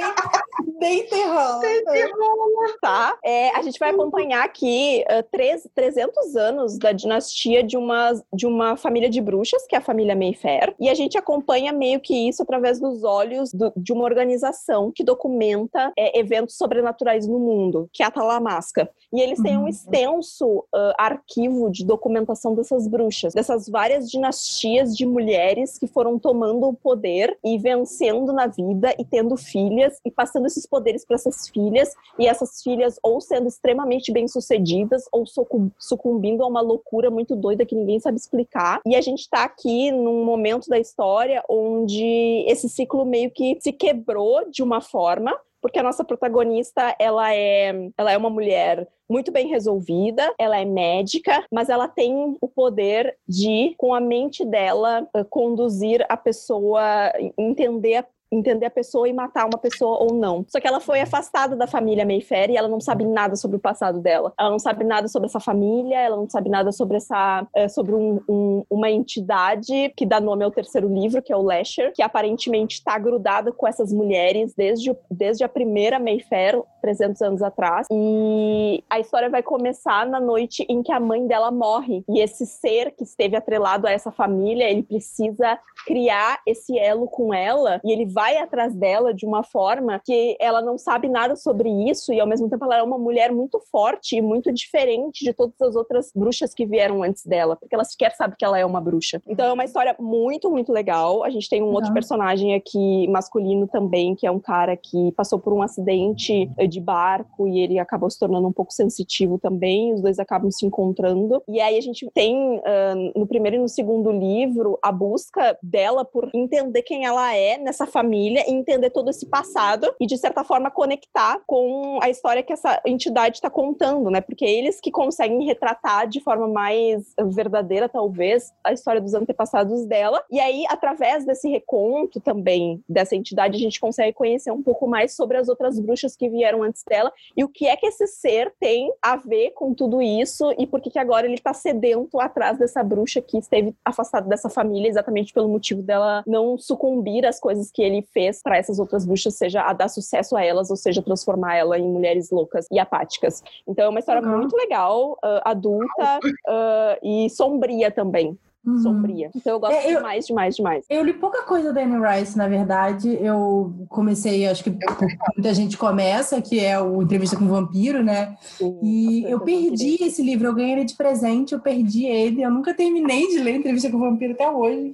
É, apesar de estar gostando do livro e tal. Mas eu acho que essa coisa das bruxas da Anne Rice poucas pessoas conhecem, né? De, Sim, é uma série muito menosprezada aqui no Brasil, porque é, o que virou filme dela foi Entrevista com o Vampiro, foi Sim. O Vampiro Lestat, foi a Rainha dos Condenados, que aliás da, da série das Crônicas Vampirescas é o meu favorito. E aí meio que as bruxas Mayfair ficaram jogadas assim. Só que Sim. tem alguns livros que existem até uns crossovers assim entre hum. alguns personagens desse, desse universo com um outro universo. É, a, a história se passa em New Orleans, que é uma hum. cidade que é a cidade que a autora mora e que é uma cidade por si Sim. só uh, cheia de mitos e, e histórias, né? Sim. Então é uma cultura muito legal e é uma história que assim ela não tem muito. Como você está falando de entidades sobrenaturais, de mulheres super inteligentes, de coisas meio doidas, assim, e daquela que às, às vezes a gente entra nos, nos, tópicos que, assim, o importante é manter o poder, né? E elas uhum. só mantiveram é, a família poderosa do jeito que elas mantiveram porque elas prezaram isso. Então, teve muitos incestos na família, Nossa. eles se relacionaram entre eles. Então, a autora vai trabalhando esses temas e até que ponto isso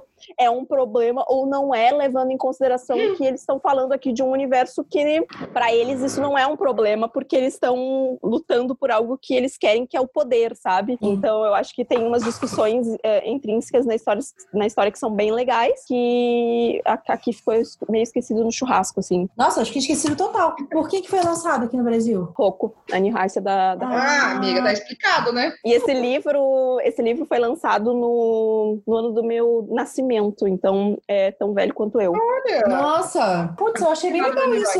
Eu nunca tinha ouvido falar, nem sabia que existia coisa de bruxa da Anne Rice. Sim, tem. E deve ter e sido escrito. Tem... Hum. E ela tem vários outros livros que eh, trabalham uh, bruxas que aparecem dentro das bruxas Mayfair e que uhum. aparecem também dentro das crônicas vampirescas, assim, nos livros que são mais aleatórios, que não são tipo top 3 ali de conhecidos, né? Sim. né? Porque é uma uhum. série extensa, horror. E aí os personagens vão meio entrando assim, e você fica, ai, olha aqui que legal, apareceu uma fulaninha.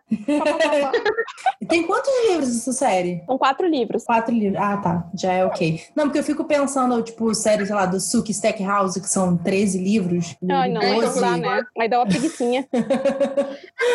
São tão é, previsíveis, assim, tipo, ah, é uma formulazinha, é meio tipo, ah, eu sei que vai rolar. Não, não sei se também se é só eu que tenho essa sensação. É tipo, o Suki House é uma série que eu adoro, que a Mai já leu, tu, tu leu tudo, né, mãe? Eu li 12, eu não li o 13 terceiro porque eu não queria saber o final.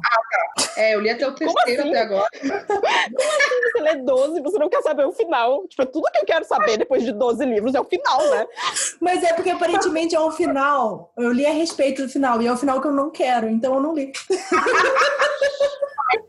Negação, alô, psicóloga, É socorro. melhor, tipo, nunca ter certeza, entendeu? Eu vou, tipo, eu vou imaginar como vai terminar, e é isso, vai terminar Amiga, é bem na minha cabeça. melhor do que o final da série, né? Porque- Nossa, eu era então. fascinada por True Blood. Sim, Nossa total. Pô, Gente, assim, apaixonada. eu amo o True Blood no começo, sabe? Tem muitos episódios que eu acho muito bons, mas tem umas temporadas que fica uma farofa. É a, temporada que começa a sair do livro, aí fica ruim.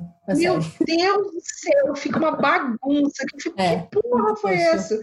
É, tá Tudo bem. É. Divertido enquanto durou. Tá, vamos entrar então na minha última Vamos pra recomendação, galera! Que é... que é... Eu fico pensando assim, quem assiste meu, meu canal deve pensar que eu só li esse livro. Não, mentira, faz um tempo já que eu não falo... Eu parei de falar um pouco dele, porque eu falei, cara, as pessoas não devem mais aguentar eu recomendando esse livro. E falando o quão fantástico ele é, e o quão maravilhoso, e etc. e aí eu parei um pouco de falar sobre...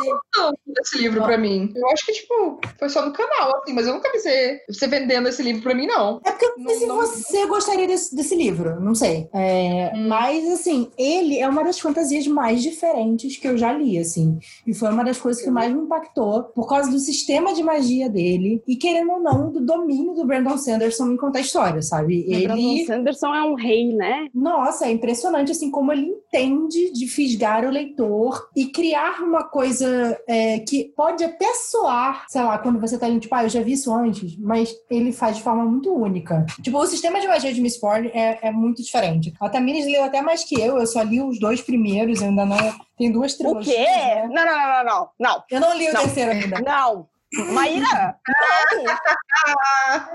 Amiga, Maíra, fica você vai- economizando. Não, não, Eu não, fico não, não, não admito. economizando. Não admito. Não admito. Proibida de falar sobre o livro. Tá proibida. Chega. Chega. Eu só li o Final Empire e o Well of Ascension, que é, como é que é, o último... Como é que também tem em português? O último... Como é que tá em português? Não lembro. É o Império Final Império Final Poço de e o Ascensão. Poço da Ascensão, e o último é o Herói das Eras. Herói das Eras, é, Gente, exatamente. Posso fazer uma, dar uma trivia aqui pra vocês? Hum, Eu tava trabalhando na Leia quando esse livro foi lançado. Eu, eu Hum. lembro de estar vendendo pro, pros, pros livreiros, né, das livrarias esse livro. Nunca li, mas eu fiquei tipo, gente, ó, fantasia, Brandon Sanderson, yes, muito bom, assim, George R. R. Martin, saca, pau a pau. E eu lembro, tipo, de decorar a sinopse e tentar ler um pouquinho do livro para poder vender livro, mas vendi muito esse livro para livreiro para ter em loja, assim. Então, Nunca leu, mas vendeu horrores. eu trabalho. É, então, é muito legal que o livro, ele tem. Quando você começa a história, ele já tem meio que uma mitologia pronta. Você sabe o que aconteceu no passado e a situação que está agora. Então, a gente tem esse líder e tal, que, enfim, tem as pessoas que são escravizadas, tem essas pessoas que são, que né, conseguem manipular os metais e tal. E uma coisa legal da história é que ele vai, ao longo da série, descascando essa mitologia que já foi estabelecida. Então, assim, você acredita que é um negócio, porque ele te falou que é aquilo, e é como aquele mundo está estabelecido. E conforme a história vai andando, você vai vendo, eita, não era bem assim isso, hein? Hum, nossa, que curioso esse negócio, né? Então, eu acho que tem essa parte da, da- de como a magia funciona, nessa coisa dos metais, e que cada pessoa consegue manipular uma coisa diferente, e a pessoa é, ter esses, né, esses Mistborn aí que conseguem meio que voar, porque eles empurram o metal, e aí consegue fazer não sei o que, não sei o que. É, tipo, é realmente muito legal, muito diferente. Inclusive, tem uma listinha no livro explicando, tipo, o que, que cada pessoa que manipula cada metal é. Porque ele vai só usando esses nomes e você fala que porra é essa? Então você também tem que se situar no próprio sistema de magia, assim, da, da história, né? E aí ele tem dois personagens que são super cativantes. E eu não vou falar mais muito sobre isso, porque a forma como ele desenvolve os personagens é, é uma forma assim de, de tão domínio sabe, de história e de narrativa que te carrega para acompanhar esses personagens, que quando as coisas vão acontecendo ali, você fica, puta pariu, esse homem, como é que ele fez isso comigo, sabe? Então é, é realmente muito interessante, assim, muito diferente. Eu lembro que quando eu fiquei, fiquei muito impressionada como eu nunca tinha lido nada parecido com aquilo antes, sabe? É, foi uma sensação um pouco parecida que eu tive quando eu li O Nome do Vento, mas O Nome do Vento eu acho que ele ainda segue uma, uma, uma coisa mais tradicional, assim, sabe? Mas uhum por ter não só a narrativa diferente, como o sistema de magia muito diferente, eu fiquei muito impressionada, assim. E eu tô enrolando pra ler o último livro, que eu não quero que acabe também. Eu, eu ainda tô um pouco chocada aqui. dela, porque não quer acabar. É, eu ainda tô um pouco chocada aqui, eu confesso. Eu achei que tu tinha terminado essa série. Porque assim, ó, Maíra, no final faz tudo sentido, Maíra. Você precisa ler. Você vai perceber que você perdeu tanta coisa ao longo da história que, que você não tinha percebido. É daqueles Ai, livros que, você fica assim, ó, explode a cabeça, daí você volta, bota, bota os pedacinhos de volta. Aí segue lendo, daí explode a cabeça, daí você bota os pedacinhos de volta, daí explode a hum. cabeça, daí você segue lendo, bota os pedacinhos de volta, sabe? Isso é muito Nossa. bom. Isso é muito bom. Aí eu queria acrescentar aqui que a Maíra eh, não, não achei que você fez uma boa vendida desse livro, Maíra. Você podia ter ido melhor, viu?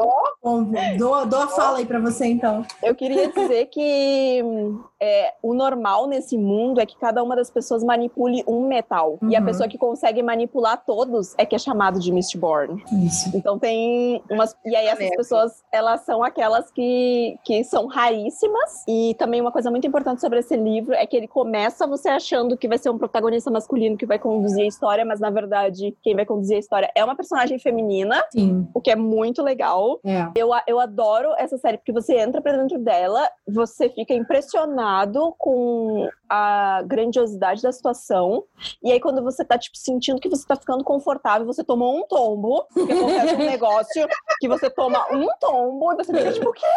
O que? Não era isso! É, e aí eu acho que a outra coisa que é o mais legal da série de Mistborn é que o Brandon Sanderson trabalhou isso dentro da Cosmere dele para serem três eras de Mistborn. Uhum. Essa primeira era é uma era medieval, então a era que a gente sabe de fantasia medieval, que não existe tecnologia. A segunda era é uma era vitoriana de steampunk, então, que é a segunda era que já foi lançada, falta o quarto livro. Então, a gente está num momento steampunk, onde foi descoberto as armas, e aí como é que você lida com manipulação de metal e armas de fogo e uhum. carros. Tem muito mais coisa para você manipular. Então, é uma visão completamente nova e diferente desse universo. E a terceira era que ele ainda não escreveu, que vai ser uma era espacial. Então, como essa, essa, essa manipulação de metais vai funcionar no espaço? Eu acho que essa construção de você já delimitar assim, um, um espectro amplo e você ir construindo a história é muito legal. Eu li a Segunda Era e apesar de eu achar que a Segunda Era ainda é muito inferior à primeira, é, é muito incrível ver como o autor conseguiu usar as coisas que ele criou na Primeira Era e evoluir elas tecnologicamente para elas funcionarem na Segunda Era, sabe? Sim. Então eu achei muito Mas genial. Você não ficou, tipo, apegada, assim, porque eu me sinto muito apegada com os personagens, porque ele meio tem um bando, assim, sabe? Porque tem uma coisa meio heist, assim, de tipo, ai, ah, nós precisamos pegar todas as pessoas, cada um que manipulam uma coisa tal, e a gente vai formar uma equipe pra gente fazer um negócio tal. E eu gosto muito desse tipo de dinâmica, né? Porque é muito legal a forma como. Bem heist mesmo. É, é muito legal. E eu aí não eu fiquei fico... órfão no, na segunda era? É, tipo, sei lá, sentir falta dessa. É que Maíra, na segunda era, na segunda era, a história da primeira era é como se fosse a Bíblia. Gente! Eles são. Eles são os heróis, eles são os deuses, eles são aqueles que deram origem para o mundo que existe hoje. Aham, uhum, nossa. Não quero te dizer nada, só quero te dizer isso, você que vai ler. então eles estão lá, eles estão lá na segunda era, só que eles estão em formato de aquilo, a referência. Sim, sim. Que foda. Bom, fica aí a recomendação, galera. Bom, eu tô perdida nisso aí, então eu só, né, vendi o livro, mas. Vai, Blunis. Sua última recomendação. Tá, eu ia trapacear um pouquinho nessa, hum. nessas indicações. Só que hum. eu já sei que Maíra não vai permitir pelo um dela. Ah. É... então eu não vou trapacear, eu vou pegar uma coisa. E depois eu falo da minha trapaça. Eu escolhi hum. agora que, assim, eu li só o primeiro livro, é uma trilogia. Só o primeiro livro já é o suficiente para me deixar segura para recomendar a série, porque eu acho que é um, é um livro que todo mês eu fico, vou ler a continuação, agora vai. E aí eu não leio, e eu fico, não, eu preciso tirar um tempo. Vocês duas têm problemas, tá? Talvez vocês deveriam isso na, na terapia. Por que não conseguimos continuar as não, séries eu su- que começamos? Eu, eu super tenho um problema de continuidade, amiga, você não tem noção. Eu tenho isso sim, a terapeuta já deu o diagnósticozinho, CID e tal. Mas essa série é a série da leitora, da Tracy T, hum. que é uma trilogia. E eu adoro essa série porque ela é meio assim, como uma ira cineasta, ela quebra a, a, é a quarta parede? Chama? É. Ah, porque ela, ela não, não que ela conversa diretamente com o leitor, mas que para mim ela traz toda a ideia do tipo o livro como um objeto. Porque o que acontece nesse mundo? Esse mundo que tem um dos mapas mais legais que eu já vi, porque eu adoro ilha, né? Porque nascida numa ilha a pessoa fica babona de qualquer coisa com ilha, com barco, com coisa, ilha, tudo para mim. Nesse mundo existe a Céfia, que é uma menina que teve o pai assassinado por uma organização, né, uma coisa aí, uma organização, e ela vive com a tia dela, e elas vivem sempre fugitivas e tal, e um dia a tia dela é capturada, e a Céfia fica sozinha, e ela encontra nas, nas, nas coisas dela, né, nas coisas da tia, um objeto retangular que tem umas coisas que podem ser chamadas de folhas e umas coisas dentro que podem ser chamadas de letras, que se define como livro. O mundo em que ela vive não existe ninguém que saiba ler. Ler é uma coisa que só essa organização aí, essa institu instituição que existe, sabe fazer e não tem livros, não existem materiais escritos. Todas as histórias são contadas na fala, né, na oralidade. E aí ela descobre que ela tem esse objeto chamado livro e ela sabe que isso é uma coisa que essa organização, né, que capturou a tia dela, tá procurando. E ela foge. Ela foge porque ela tem que proteger isso.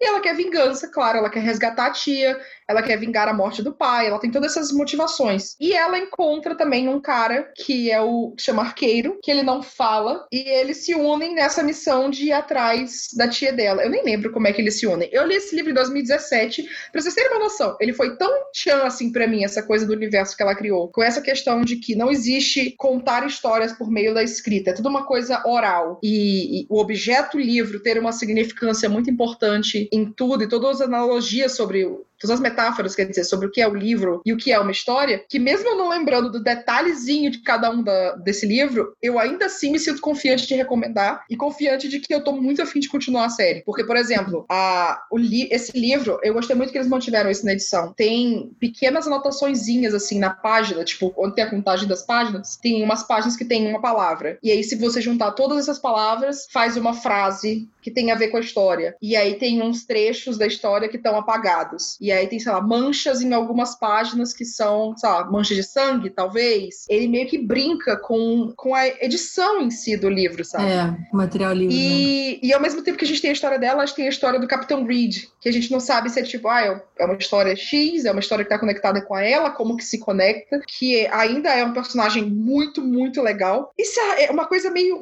É a viagem, sabe? O que vocês estão falando de livros que você, tipo, ai, a vibe toda do livro.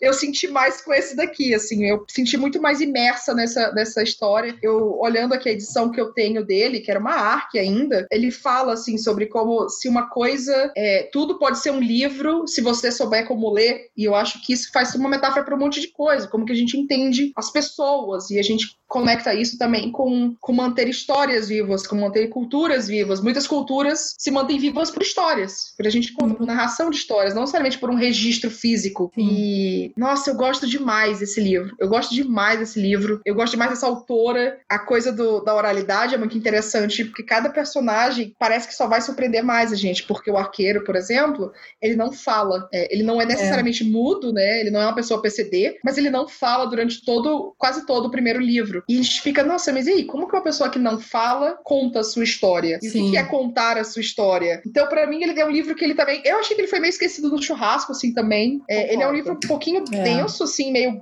Não é tão grosso, vai. Ele tem 450 páginas, mais ou menos. Mas ele foi meio esquecido no churrasco e eu acho que ele é tem hum. muito mais a acrescentar, assim. Eu queria muito mais pessoas lendo. A minha ideia é reler o primeiro livro agora de novo e aí seguir com a série para poder eu explorar mais aí. Também Eu vou ter que É, eu fazer isso. Nossa, eu vou fazer isso. Ah, vamos fazer junta. Vamos todas, vamos todas. Projeto. Projeto a gente. Adoramos. Leitura conjunta, as três. Eu tenho uma Mas história sério, eu acho que esse livro tem. Ai, diga. É assim, ó, história? eu aqui em Porto Alegre coordeno o Vórtice Fantástico, que aliás, uh, part... um, um Bruna conhece bastante a respeito desse projeto, né? No caso, criadora do projeto. Co-criadora do projeto. Então, o Vórtice aqui em Porto Alegre segue vivo, quatro anos ativo. A gente fez 50 encontros, tá? É, o encontro desse Ó. mês foi o, o encontro de número 50.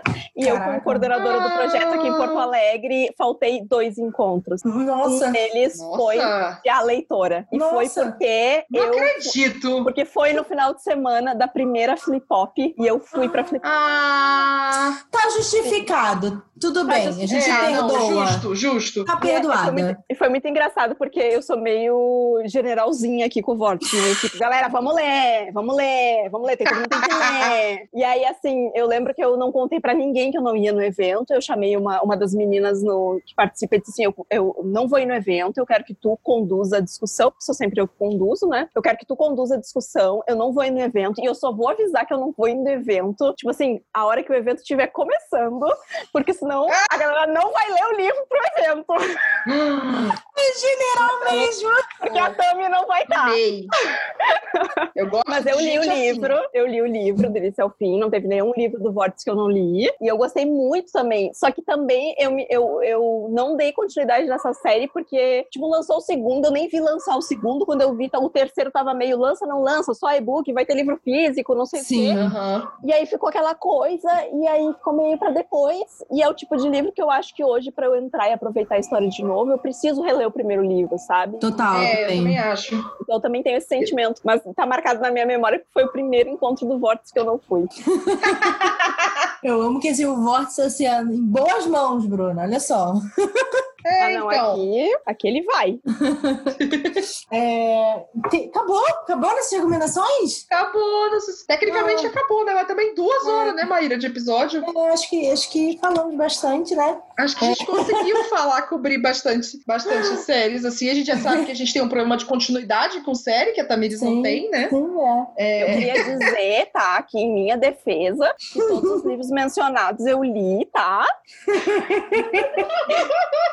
que talvez a única série que eu não tenha continuado tenha sido essa da leitora. O resto tudo eu tô em dia, tá, galera?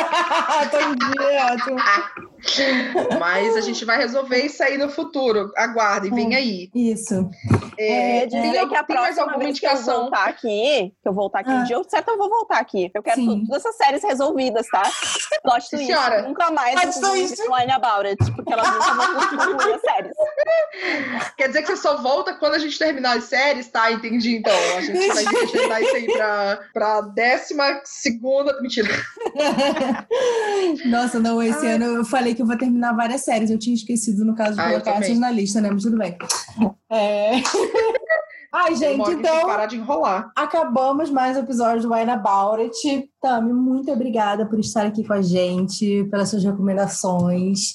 É muito bom conversar com você sempre. Eu espero que os nossos ouvintes sejam felizes, gostaram. Trouxemos ela aqui para falar. Pronto, pode parar de mandar o nome dela, a gente já sabe que é pra trazer a mulher, a gente A galera sabe é que ela quer voltar. A galera é É, sedenta. manda- muito- muitas pessoas mandaram real, assim, na, na, na pesquisa que a gente faz, é, falaram Tamires, Tamires, Tamires Reziane Santos, Tamires Santos, Tamires Reziane Santos. Eu falei, tá bom, gente, calma, deixa a temporada voltar que a gente traz. Não, eu vou, eu vou contar aqui uma coisa que pode ser que caia na edição, mas pode ser que não caia. Maíra um dia soltou pra mim assim: Tami, você, go- você participaria do Wine About It? E eu, claro, adoraria. Aí, cri, cri, cri. Grilos, grilos, grilos.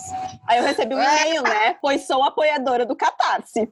Essa temporada teremos muitos convidados, vocês vão adorar, pessoas incríveis. Eu, ah, que ótimo. Aparentemente eu não sou uma dessas pessoas, né? Porque esqueci do churrasco. Aí, uma semana depois, vem Maíra, pianinha, pianinha. Ô, Tami, então, eu esqueci que eu tinha que seguir o assunto do Wine About contigo.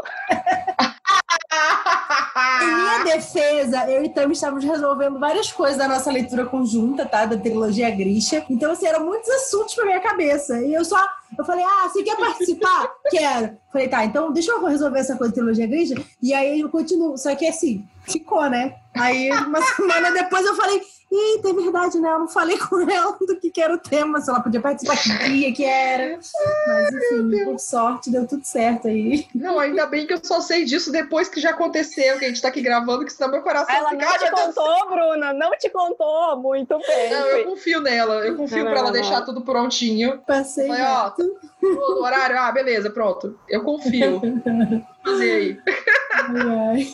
Tami, teu momento, faz o teu jabá aí. Onde que a gente te encontra? Como que a pessoa apoia teu catarse? Conta tudo. Vocês me encontram no YouTube, em, no Resenhando Sonhos, barra Resenhando Sonhos. Vocês me encontram no Instagram, arroba Resenhando Sonhos. Vocês me encontram no Twitter, arroba Mimeifer. Por acaso tem tudo a ver com as bruxas Mayfair? Sim, tem tudo a ver com as Ah. bruxas Mayfair.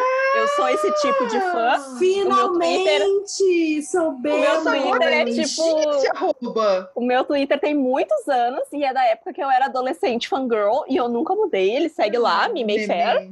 Neném. No Catarse, se você acompanha meu projeto, quiser apoiar, tem vários planos lá. A gente tem livro viajante, tem vários projetos legais. É, é catarse.me barra resenhando sonhos. Então é Show! né? Lembrando que aqui, né, terminamos esse episódio, mas a gente ainda tem um momento ressaca aqui com a Tamires, que é um conteúdo exclusivo pra quem é apoiador, como a própria Tamires, no caso, se ela não tivesse aqui, estaria episódio. Então, é o que acontece com o momento ressaca, Maíra? O que, que é isso? É a gente falando bobagem e, enfim, os, os últimos detalhes pode ser que a gente fale de algumas coisas que ficar sobraram na lista, que a gente acabou não falando no episódio, né? Que teve que, enfim. Mas, enfim, é um conteúdo extra para a gente relaxada, falando os últimos comentários que não vão para esse episódio. Então, se você quiser ouvir, é só tornar um apoiador do Wine About It em catarse.me barra. Tamires, muito obrigada. Você é sempre bem-vinda. Obrigada! Adorei estar aqui com E- vocês. A gente se vê quando eu terminar de ler esse. Nunca mais eu vou ver a Maíra na minha frente.